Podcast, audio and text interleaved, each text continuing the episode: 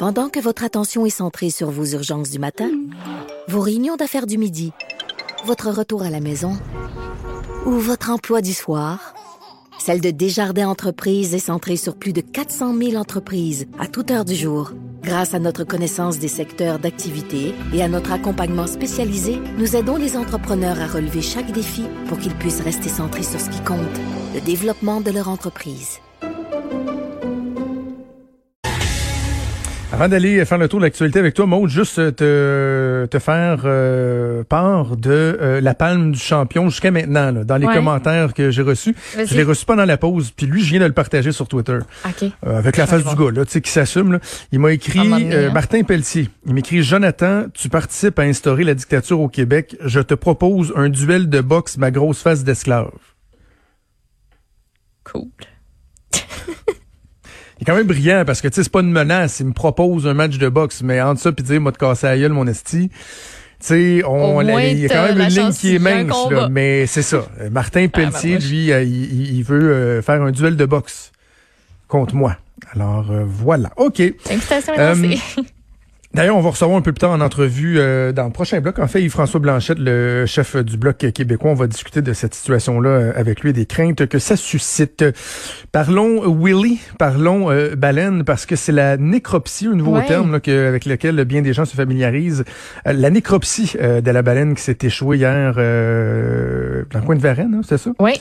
Ça se passe aujourd'hui. ça se passe aujourd'hui. La nécropsie étant l'autopsie version animale euh, de la baleine. Euh, ce qu'on a appris en fait ce matin, c'est euh, que c'est une femelle d'environ deux ans, Ok. 17 tonnes, 10,3 mètres, quand même très imposant. D'ailleurs, sa carcasse a été remorquée jusqu'à Sainte-Anne-de-Sorel. Il y avait beaucoup de curieux hier soir pour voir ça. Et c'est présentement là que ça a lieu. la nécropsie, ça devrait durer toute la journée. C'est mené par le docteur Stéphane Lair et son équipe de la faculté de médecine vétérinaire de l'Université de Montréal. On va avoir des réponses sur la cause du décès, mais on va pouvoir aussi, euh, grâce à la nécropsie, raconter l'histoire de la baleine. Euh, tu sais, savoir pourquoi, entre autres, elle s'est ramassée dans ce coin ici du fleuve Saint-Laurent, ce qui est complètement inhabituel.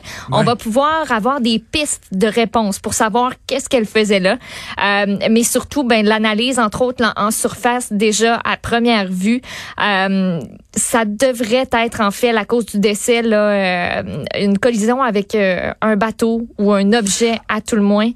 Ah Euh, oui, ouais, parce j'avais entendu ce matin qu'il n'y avait pas de marque apparente, donc il pensait pas que c'était ça, mais là Mais finalement, euh, Là, c'est ça. Il y aurait une zone où il semble y avoir une hémorragie. Puis aussi, d'entrée de jeu, euh, j'écoutais justement là, le docteur Stéphane Lair dire, tu sais, cette baleine-là était en bonne condition quand elle était vivante. Elle avait pas de maladie chronique et sa mort, elle est très soudaine. D'où la théorie de la collision. Ça arrive, c'est terminé, tu sais. Euh, c'est soudain, puis ça pourrait donc expliquer euh, la cause de son décès. Euh, là, on est à, euh, à, à- à charcuter, là, si on veut, la, la baleine. Là. Donc, euh, on, on observe ce qu'il y a à l'intérieur, on observe les différentes marques. Et euh, d'ici la fin de l'après-midi, on devrait avoir pas mal de réponses précises euh, à nos questions. OK, euh, parlons du, du gouvernement maintenant, du projet de loi 61. Tu l'as mentionné rapidement en ouverture d'émission, j'avais pas vu ça passer. La Oui. CAQ qui a lancé un site Internet pour donner leur juste concernant le controversé projet de loi 61. Et c'est un controversé site web de ce que j'ai pu en lire euh, dans les commentaires. Donc, le site a été mis en ligne hier soir et se consacre entièrement au projet de loi 61 pour relancer l'économie. Ça s'appelle pl61.ca. Et voici le message qu'on retrouve dès notre arrivée sur le site web.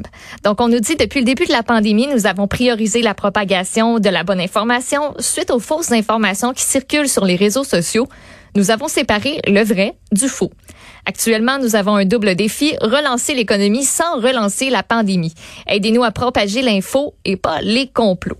Par la suite, on vous énumère une série d'affirmations qui sont identifiées comme étant fausses à la gauche et on met juste à côté, à la droite sur l'écran, l'affirmation. On n'indique pas par contre où on a pigé l'information dans le projet de loi.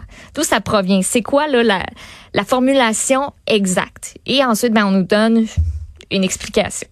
La mise en ligne, elle a été effectuée au nom de Denis Joannette. C'est un haut dirigeant de la coalition Avenir Québec et non un membre du gouvernement. Euh, c'est un projet de loi qui est, euh, on le sait, très mal reçu par les oppositions qui trouvent que ça donnerait des pouvoirs démesurés à la CAQ. Il y en a plusieurs qui l'ont souligné sur Twitter, autant du Parti québécois, Québec solidaire, le Parti libéral. Ça continue de faire jaser, Jonathan, dans la période de questions. Oh.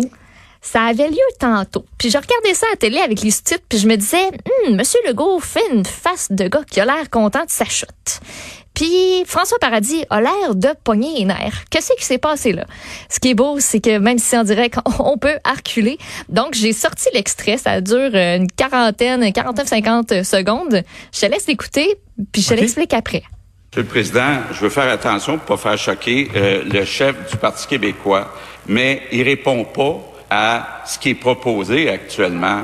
Est-ce qu'il est d'accord, oui ou non, pour la route 132, la route 158, la route de la mort là, qui mène vers Joliette? Est-ce qu'il est d'accord, oui ou non, pour aller plus rapidement que les règles qui sont prévues dans nos lois? Est-ce qu'il est d'accord ou il n'est pas d'accord? Il ne nous dit pas, là. Il faudrait qu'il dise. Les gens de Joliette veulent savoir. Les gens de Matane veulent savoir. Je vais vous demander, s'il vous plaît, d'éviter. Je trouve que c'est très bruyant. Ça nuit aux échanges. S'il vous plaît, monsieur le chef du, le, chef du troisième groupe d'opposition et monsieur le leader. Messieurs, monsieur, évitez de vous interpeller. Je pense que les règles sont claires. Vous l'avez souhaité, vous l'avez demandé. et, et, notons que, tu sais, dans le fond, François Legault nargue vraiment Pascal Birubé ah en disant J'espère que je ne le fâcherai pas parce qu'on se souvient que la semaine dernière, Pascal Birubé a claqué la porte du Salon Bleu. Et euh, François Legault qui fait exprès pour lui parler des projets dans sa région, comme s'il le fait de poser des questions sur le projet de loi, faisant en sorte qu'il voulait pas que les projets se réalisent dans sa région. Ouais, c'est de la grosse partisanerie politique, on va se le dire, là. T'as bien réussi, t'as bien résumé parce que t'as même pas vu ce qui s'est passé avant et c'est exactement ça qui se passait. Les deux se ah parlaient. Pascal Bérubé expliquait pourquoi, tu sais, le projet de loi 61, ça, fait, ça faisait pas de sens pour lui, tout ce qu'il y avait là-dedans. Et François Legault, après ça, a répliqué avec, tu sais, à la fin de sa question, là, il y avait une face de fier, là, tu sais, comme quand tes frères et sœurs te regardent, là, il vient de dire quelque chose, il regarde ta mère, il se regarde lui-même, puis il est comme, fier de ma shot. Et t'as François Paradis dans tout ça qui a l'air de vouloir péter sa coche, qui a l'air de vouloir dire genre ça. Oh, ben oui, OK. Je, je, je les nerfs? Arrête de me niaiser. Il avait l'air de vouloir Il avait l'air de vouloir dire Hey! Il avait vraiment l'air de vouloir dire Hey! Non, soignez-vous. C'est quoi ça, je te pogne les, M'a pogné, non, c'était dans Occupation Double, c'était Laurie. C'était dans une des années euh, précédentes, très célèbre. très célèbre. On dit qu'il préfère le s'il vous plaît, s'il vous, plaît. Mais tu sais, à un moment donné, tu le sens qu'il est comme monsieur, puis qui aurait le goût d'en sortir un œil bien placé. Ah oui, c'est ça, c'est ça. Alors, voilà. Et euh, en terminant sur le projet de loi 61, là, monsieur euh, Christian Dubé, qui euh, accepterait là, de, de, reculer sur certains éléments du prochain du projet de loi 61, entre autres l'article 50, là, qui en fatigue plusieurs, là, notamment le comité de suivi de la commission Charbonneau, qui voudrait carrément qu'on le retire parce que ça donnerait beaucoup trop de pouvoir indéfiniment au gouvernement. Donc, euh, dit qu'il veut écouter aussi la protectrice du citoyen qui leur a suggéré hier de mettre un maximum pour cet article-là à six mois. Donc, il va en discuter, dit-il, avec l'opposition, puis euh, va regarder où on peut atterrir. Et euh, j'ai discuté avec des gens au gouvernement ce matin et euh, pour ce qui est de l'issue du projet de loi, vraiment quand le premier ministre dit il y aura pas de baillon, il y en aura pas de baillon il y en aura pas. Puis je sais, des fois on est un peu cynique, là, on dit ouais, mais c'est toujours de même. Là, un premier ministre qui dit il y aura pas de baillon, il y aura pas d'élection, il dit jusqu'au lendemain matin, jusqu'à temps qu'ils disent que finalement il va le faire. Là.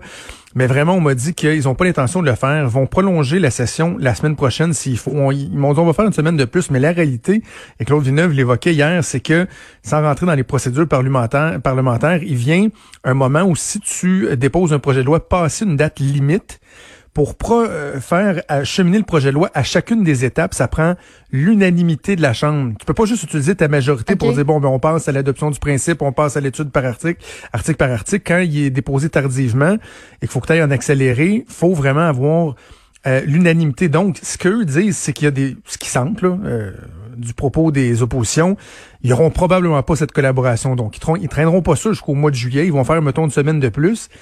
Et au pire, ils vont revenir à l'automne et à l'automne, les dispositions dont je te parle concernant le moment du dépôt d'un projet de loi ne tiennent plus.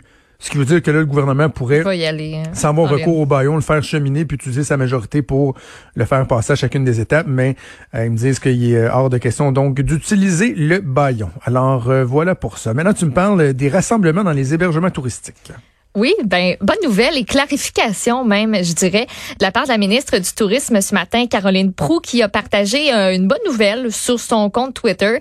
Elle dit nous avons obtenu précision de la santé publique, les rassemblements intérieurs seront permis dans les hébergements touristiques qui ont actuellement le droit d'opérer. Même règles et dates d'entrée en vigueur que les rassemblements intérieurs privés. Il y en a beaucoup qui se demandaient ben moi je peux-tu comme réserver avec ma famille, mais tu sais, avoir une autre famille avec nous autres, ça fonctionne-tu? On a-tu le droit, on a-tu pas le droit?